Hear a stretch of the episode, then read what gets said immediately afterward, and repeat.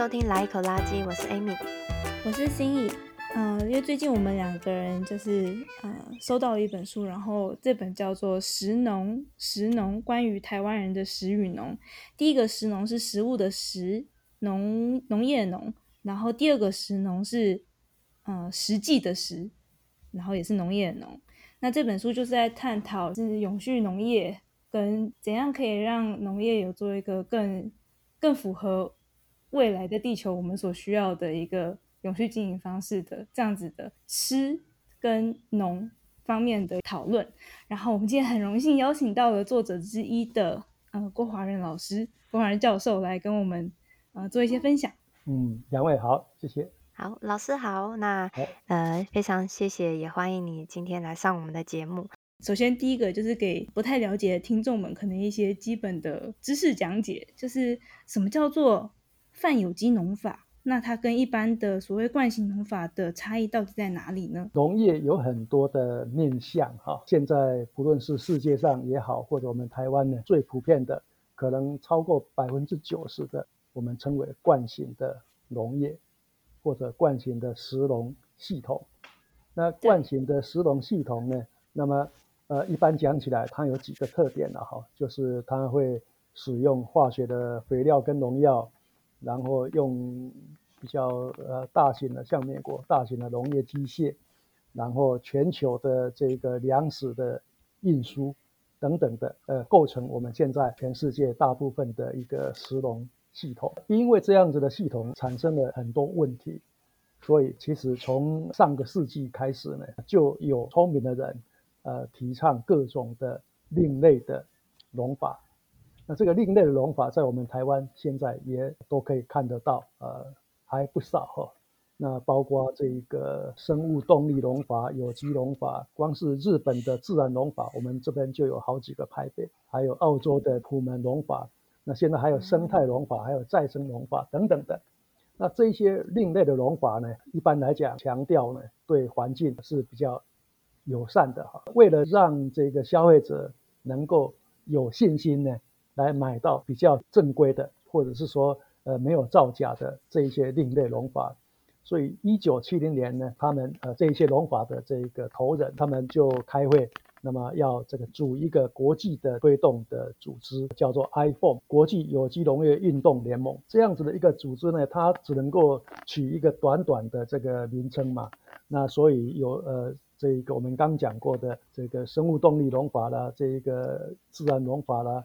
等等的，那么呃，只能够选一个这一个农法的名称嘛，哈，嗯，所以当时大家就呃认同说，那我们用有机农法来做一个呃所有的另类的这个农法的这个代名词，所以我就把这个泛有机农法这三个字呢，把它用来这个指称呢这一些跟惯行农法不一样的各种另类。农法，所以就是原则上基本上是就是对环境比较友善，然后比较呃能够永续经营的这样子的的各种派别的农法，整体合起来叫泛有机农法。这是我对他们的称呼，因为要不然的话，我们很难在一个文章或者讲呃演讲的时候，把各个农法一个一个练出来嘛，哈。那个太花时间了。那呃，因为我们在书中还有文章中，我们也都看到，就是这些泛有金融法，他们其实是可以更好的做到呃对抗极端气候，他们可以抗旱、抗雨，然后抗高温、抗病虫害。但他们到底是为什么能够有这么好的效果？就是跟惯性农法比起来，反而好像作物更坚韧了呢？更能够抗气候变迁哈，抗旱、抗病虫害，实际上是一个比较相对的讲法啦。也就是说，能够抗旱，但是还是有一它的限度啦，不是说一定一两年没有下雨也没事情的，不可不可能这个样子。这个为什么这一些泛有机农法抵抗气候变迁有比较好的能力呢？最根本的原因就是因为对环境友善的农法，那做的对的话，土壤会健康，健康的土壤就可以养出健康的农作物，农作物一健康呢，它就。比较可以忍受气候变迁，例如说台湾经常看到下大雨或者这个台风一来，水稻就倒。可是呢，假设旁边有一个农家，他用自然农法的，他没有在施肥化学肥料的，那其实倒伏的机会就会比较少一点。它的体质比较强健一点。美国也有这个研究呢，在干旱的年代呢，惯行的玉米就长得不好，产量很低，反而是这一个有机的这个玉米呢，它的产量反而比惯行的还要高，因为用半有机农法呢，土壤的有机质就会增加，有机质增加呢，那么有机质它涵养这一个水的这个能力比较强一点，所以今年假设雨水下的少一点，那么有机的田它的这个水分还是。比较能够有充足的供应，那像抵抗病虫害，那这个土壤有有不少的生物嘛哈，化学肥料跟农药会把那一些有利的、有好处的生物就呃杀死，不见了啊。那但是假设是半有机的农法，它的地上部跟地下部的好的菌、好的虫会比较多一点，所以当然病虫害的这一个。危害就会减少。这我想到就是我跟 Amy，我们两个之前有录过一集，是在聊纪录片《Kiss the Ground》这个，呃，在 Netflix 上面应该叫可能翻成《大地之吻》这样子的纪录片，也是在讲呃土壤的重要性，在这个气候变迁跟就是固碳的功能上。既然就是维持土壤的健康度，然后可以让作物反而变得更强韧的话。就让我想到，就我我们听众中应该蛮多是女性，这样的比喻他们可能听得懂。就好像如果你用一个很强效的洗脸产品，过度把脸给洗得很干燥的话，那你就要再用一些什么化妆水啊、乳液啊，然后去帮助你的皮肤保湿。可是如果你不用那么强效的清洁产品，然后反而可以让你的肌肤能够很自然的维持在正常的油水平衡的话。你不需要花这么多的心力照顾，但它反而更健康，可能有点像类似这种对待土壤的感觉吧。我想要额外问老师一个问题，就是我们在看文章的时候有提到说，像是这些泛有机的农法，可能会作物是比较多元的、多样化的，然后这样子好处是什么呢？至少有两个好处。第一个就是说，因为我们田里面假设只种单一的这个农作物，哈，呃，病虫害一来。那有可能假设这一个这个品种呢，它对这个病虫害比较没有抵抗能力，那么它很快的就整个田都会受到影响。可是呢，我假设我们里面种两种、三种的农作物呢，啊，它有一些阻隔嘛，哦，这个农作物可能没有抵抗力，可是那个农作物就有可能有抵抗力嘛，哈，嗯嗯，所以它的这个病虫害的蔓延。就会减少一点。第二个呢，这个经常有一句话叫做“不要把鸡蛋放在一个篮子里面”嘛。哈，假设我们只种呃一个农家只生产一种单一的这个农作物，万一呢来了一个呃这个气候的变迁，让这个农作物呢，例如说呃雨下的太多了，那这个农作物就会生长受到影响，那么它的这个收入。它的产量、它的收入就会减少。可是呢，假设我们有种不同的农作物在一个田里面，这个农作物怕雨，可是另外一个农作物有可能就不会受到比较大的影响。所以呢，到最后呢，农家还是有这个部分的这个生产。所以说，就是这也是它跟惯性农业很大的不一样，就可能对于农民的损失也会少一些。那我很好奇的是，就是目前台湾有没有什么样的补助或者扶植生态农法和小农呢？因为惯性农法嘛，哈，大部分的农家都在采用农药化肥的这一个生产模式。政府呃的成立的目标当然是要这一个鼓励保障这个农民嘛，所以长久以来政府都。呃，会照顾到最普遍的这个农家。那在过去呢，呃，对半有机的这一个呃农业呢，较少去照顾。从呃二零一零年开始，那我们跟现在尤锡坤院长呢，我们合作在推这个有机农业促进法。到了这个二零一六年，立法院呃开始讨论嘛，那到二零一八年呃总算就呃通过了哈。我在通过的这个一年前，从二零一七年开始，对有机栽培的农家呢，做了一些生态奖励，呃，或者的这个减损的补贴，那这个金额还不少了哈。那除了有机以外，对友善耕作呢，呃，也同样啊有一些补贴。那我这里可能要先说明一下，什么叫友善耕作。那我们刚讲的这一个一九七零年的这个 iPhone 就是国际呃有机农业运动联盟。那推出来以后，那不久，这个越来越多的消费者愿意去买这个有机的这个农产品。嗯哼。可是呢，那那个时候，当然这个买的人也少了哈。有机商店就开始出现了哈，就卖有机的农产品。嗯。可是当时候呢，这些有机商店假设有这个有机农产品，他就卖有机的。可是假设卖完了，他还是把惯行的这个产品拿来当做有机来卖嘛？等于是欺骗行为这样吗？是是是。那呃，iPhone 呢就觉得说。这样子下去的话，消费者的信心不见了。嗯，对。那将来就没有办法推动了。对。所以从那个时候开始，呃，他们就呃提议呢，要做第三方验证，也就是说，这个有这个独立的机构考核这个有机的农民，看他有没有依照这个呃有机的准则做农业生产。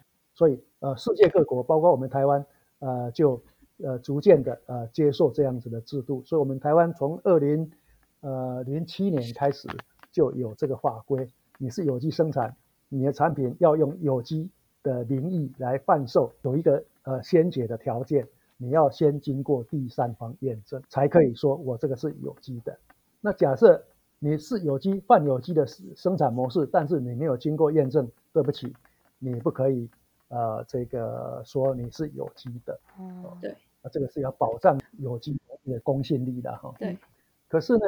有一些人他就不太愿意去接受验证啊，对啊，他他认为他呃政府的有机规范太初级了，我的是更高级的，我我为什么要被验证啊？对，所以就是有一些人不太愿意，或者有一些人他觉得说，那我不晓得将来会怎样，所以呃还不太敢进去做验证。可是他毕竟他也是对环境友善的嘛，哈，嗯，所以二零一七年的这一个政策呢，他对这一些。啊、呃，还没有验证，但是还是不用农药化肥的农家呢，他还是给予相当多的这个呃补贴，这个叫友善耕作。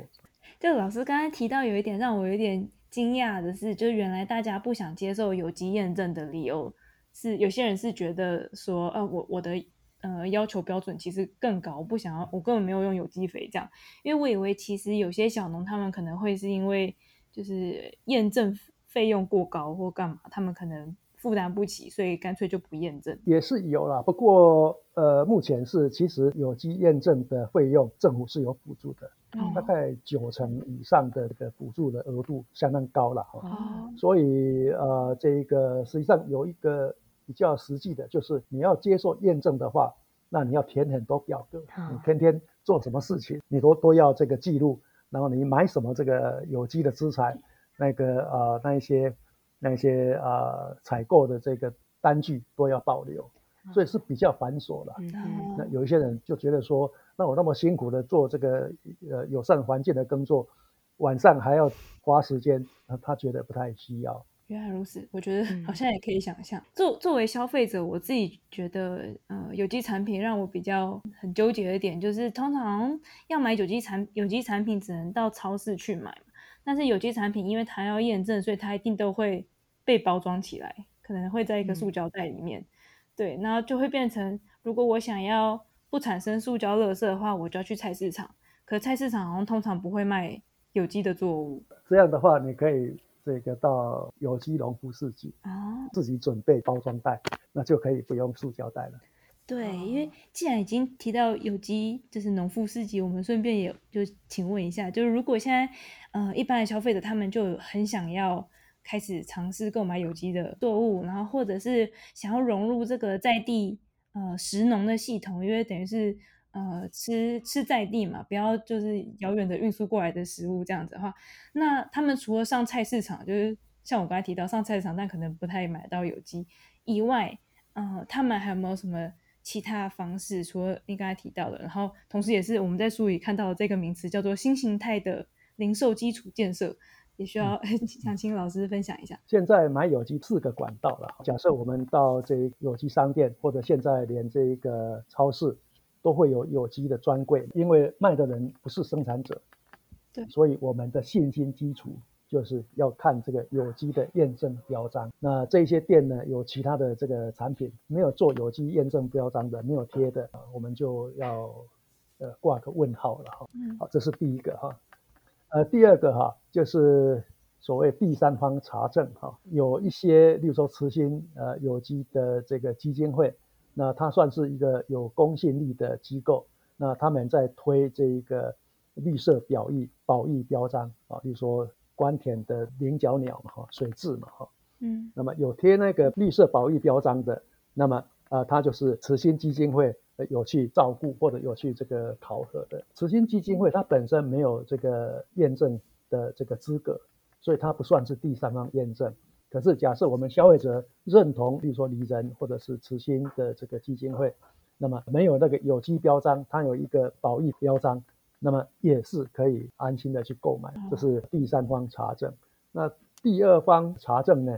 呃，最典型的就是主妇联盟，主妇联盟合作社，呃，是会员才能够到门市去买嘛，哈，他们会有这个农务人员到这个生产基地去做考核的工作，所以他是生产者的这个集团里面有代表为自己做考核的工作。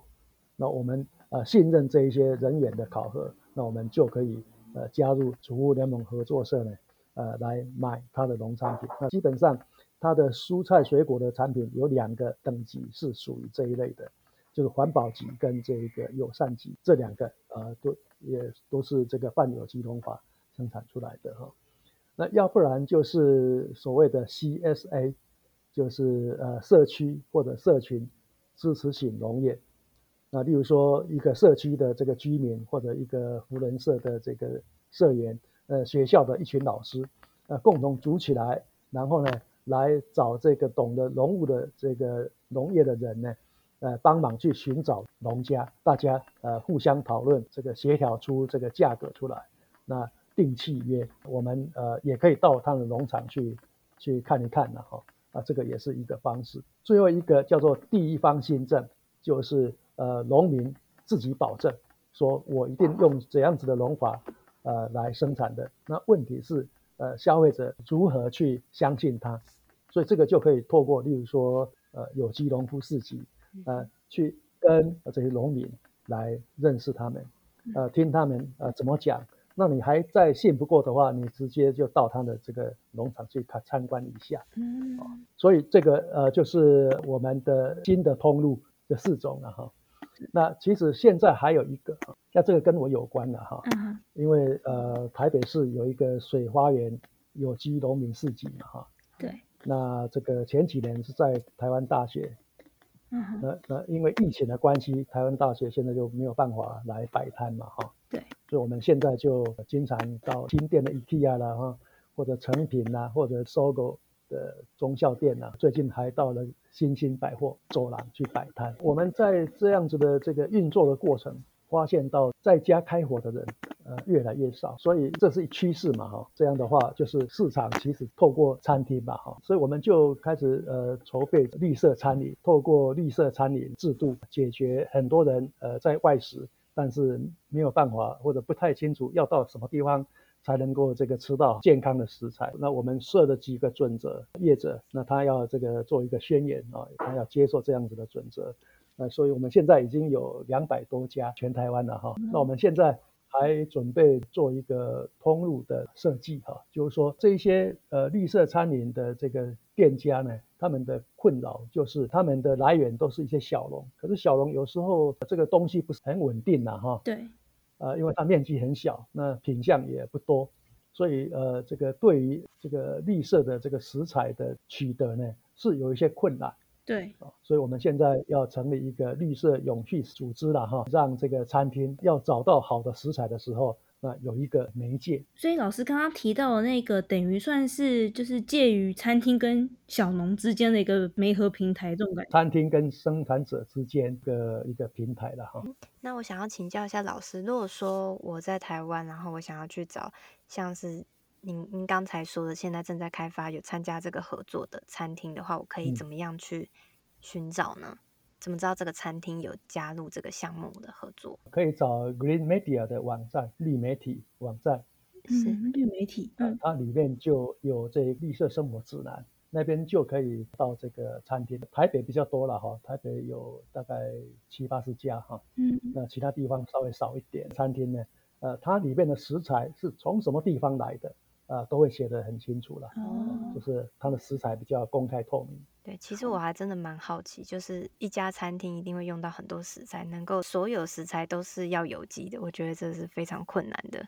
呃，也不太可能全部都是有机的哦，看百分比了。嗯哼，看百分比，因为因为有一些东西我们台湾就没有啊。对。或者这个有机的没有在生产。对。不不过尽量啊，就是说。呃，这个百分比会高一点，所以如果过了某个百分比之后，他就有资格可以拿到这个这个贴纸、这个认证。这个绿色餐饮目前算是比较松散的一个认定了哈。刚讲的绿色有机食材，那个就会比较有这个认定。呃，这整个还是在进行当中嘛，也就是说现在的这一个呃绿色餐饮，毕竟这个还不算是很严谨嘛哈。嗯。所以将来绿色有机食材。的制度建立起来，那我们就会要求说，呃，你有食材呢，要有百分之多少以上的这个勇气食材，这样才算了哈。大概会走这一条路。不过至少有开始，现在有一个新的这样的通路管道，已经是很很不错的开始了。对对，我也觉得这整个方向听起来好像蛮乐观的。就是刚刚有介绍到这么多通路管道。平台跟认证这样，那嗯、呃，也想请问老师，就如果以一个可能数据上的表现来，就是来讨论的话，台湾现在的农业转型就是做到做的如何呢？还可以吗？呃，呵 呵呃，我们呃最新的数据哈，嗯、就是到八月底哈，嗯，呃，有第三方验证的这个面积哈，是一万两千六百公顷了哈，嗯。那这个友善耕作的，呃，它虽然没有第三方验证，但是也有一个团体在辅导它的哈。这个大概五千五百公顷啊，所以两个加起来，呃，目前大概是一万八千呃两百公顷的这个泛有机的这个呃耕作面积。啊，这个占多少呢？占我们全台湾的耕地面积百分之二点三。好，很慢的。那、啊，可是这个不是台湾的这个问题，全世界也差不多这个样子。嗯、呃，就是说全世界平均也差不多这个样子。不过，呃，有一些国家做的特别好，例如说奥地利，可能它光是这个第三方验证的这个面积。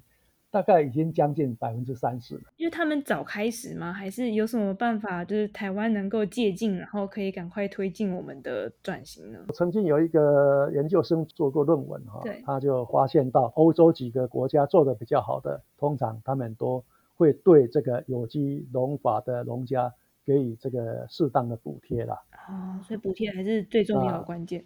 对。是，那我们也看到，我们台湾大概二零一七年开始上升的幅度也稍微高一点了。对，那当然还有其他更呃需要努力的地方。整体而言，我觉得应该还是乐观的，只是需要动作再快一点。然后动作快，可能就取决于政府能够多一些补贴，这样。政府的政策以及呃消费者的态度，就消费者们大家的态度要对有机更加的开放跟拥抱，这样。为什么好像消费者比较少？那就去支持有机观念也是，比比如说，呃，目前为止哈，在家里面供餐或者这个买这个食材的，还是家庭主妇为主吧哈，所以习惯上，呃，要不然就是到这个呃传统市场。要不然就是超市去买这些食材嘛，哈。传统市场呃目前很少有这个第三方验证的有机产品，超市呢最近才多出来，也是一个转型的过程啊。消费者认识到有这个东西啊，这是第一步嘛，哈。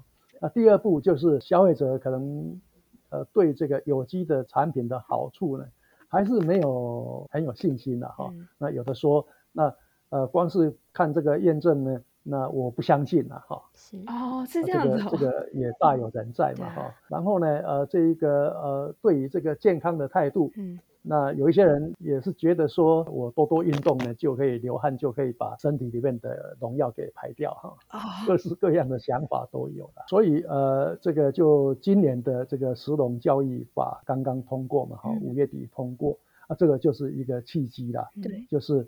呃，食农教育法它是规定呢，对象是全国的农委会的官员呢，呃，也要接受食农教育了哈。嗯，那大学的农学院的教师也都要接受食农教育的。嗯，我有点好奇，就是想具体了解一下，一般人会怎么样接受到这个食农教育呢？还是这等于是一个就是政府的政策方向，好像嗯健康饮食的推广是怎样，然后国民们就会就会知道了。其实，呃，食农教育在某一些学校都已经开始在做了。对，嗯，也就是说，把食农教育跟环境看作环境教育的一环了哈，而且是很重要的一环。除了这一个学校的教育，那社会教育也很重要。目前做的比较多的是社区大学，全国有不少的社区大学，其实这几年都有在做食农教育了。嗯嗯，哦，好像消费者比较少。那就去支持有机的部分，嗯，很大一部分是因为它价钱是比较昂贵的。那我想要请老师跟我们说明一下真实成本会计，就是如果说我们把惯性农业的成本也算进来的话，那其实就不会觉得有机的产品比较贵，是这样的意思吗？呃，消费者所以不太愿意这个天天吃有机哈。嗯，那除了观念上的阻碍嘞，那最重要的当然是，呃，今天假设有这个一一批有机的，它的价格跟惯性的一样，那我相信百分之百的人都会去买这个有，怎么办呢？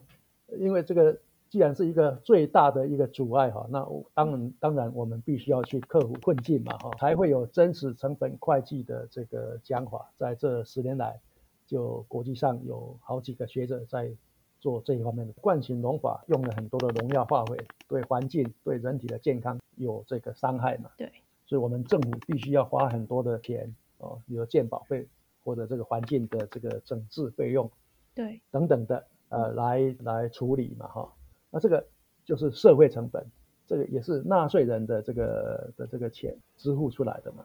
那我们呃进口的黄豆比本土的黄豆要便宜。问题是从美国到台湾三个礼拜的传奇，每一天都要烧很多的柴油，碳足迹非常的高。所以这些都是我们的社会成本，因为没有把这个成本纳进去这个惯行农法的产品的计价，所以才显现得出来。呃，有机的比较贵，惯行的比较便宜。既然是这个样子，很必然的。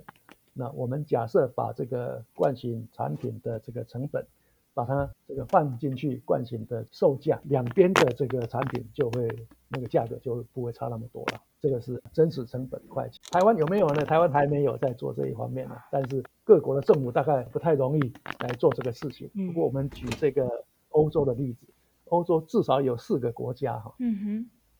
他们呃几年前就开始针对农药来处理，就是说，呃某一些叫毒性比较高的农药，当然是不好嘛。可是农民会用，这些国家呢就把这几类的这个农药税呢抽得重一点，呃农民要买这个他就考虑不买就不买了，用。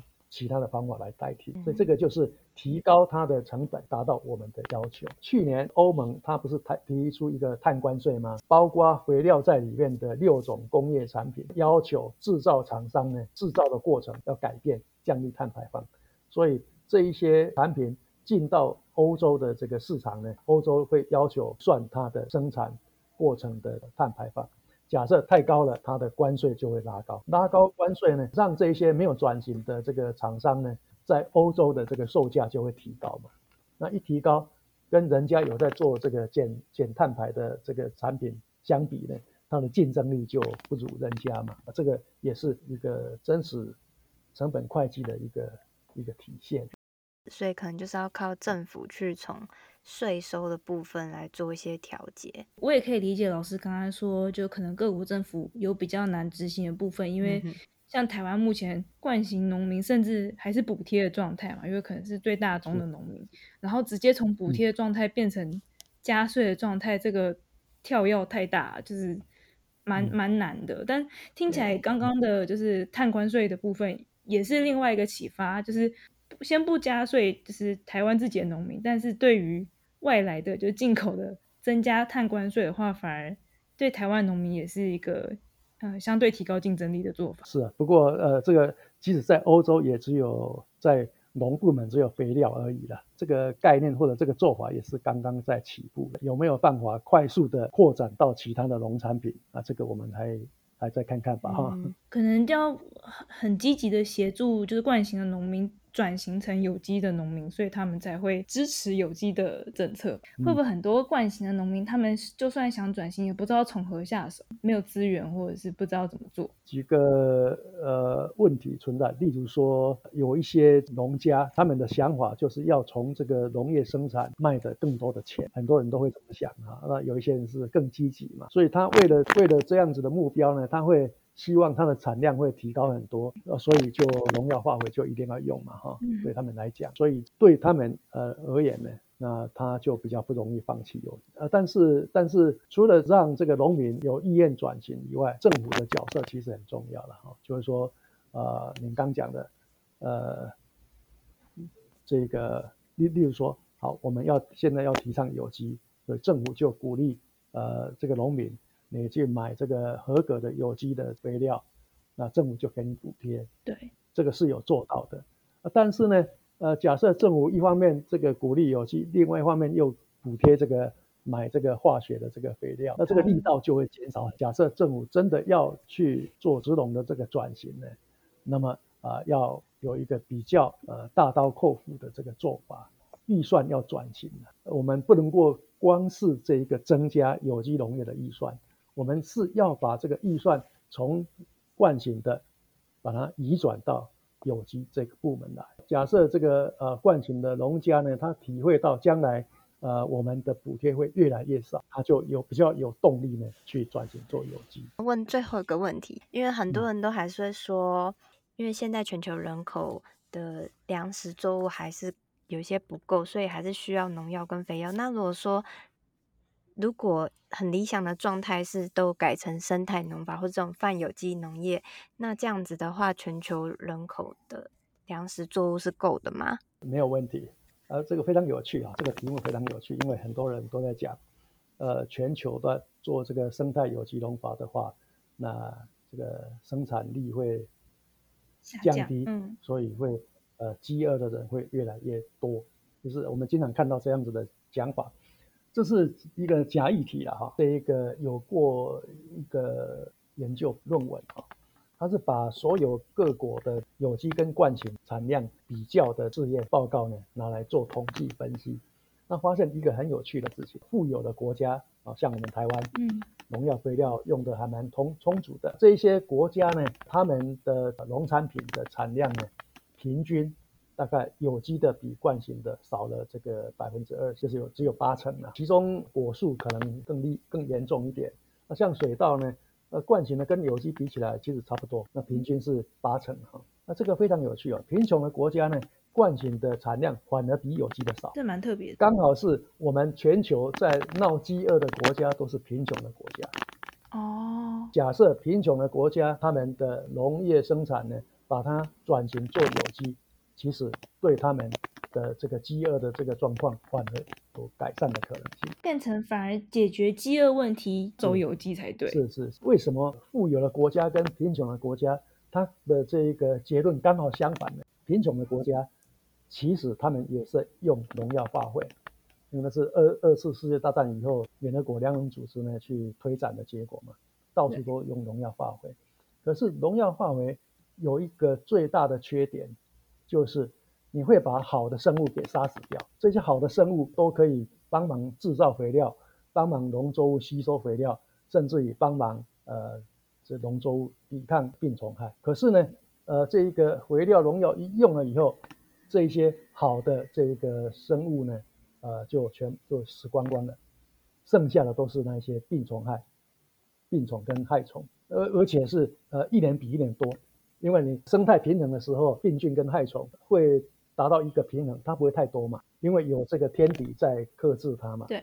那你现在农药化肥用了以后呢，少了这一些克制的这个敌人啊，所以它就到处蔓延，所以整个田我们可以看得出来，农药化肥用了以后，田里面的病虫害越来越多。然后呢，呃，这个除草剂用了以后。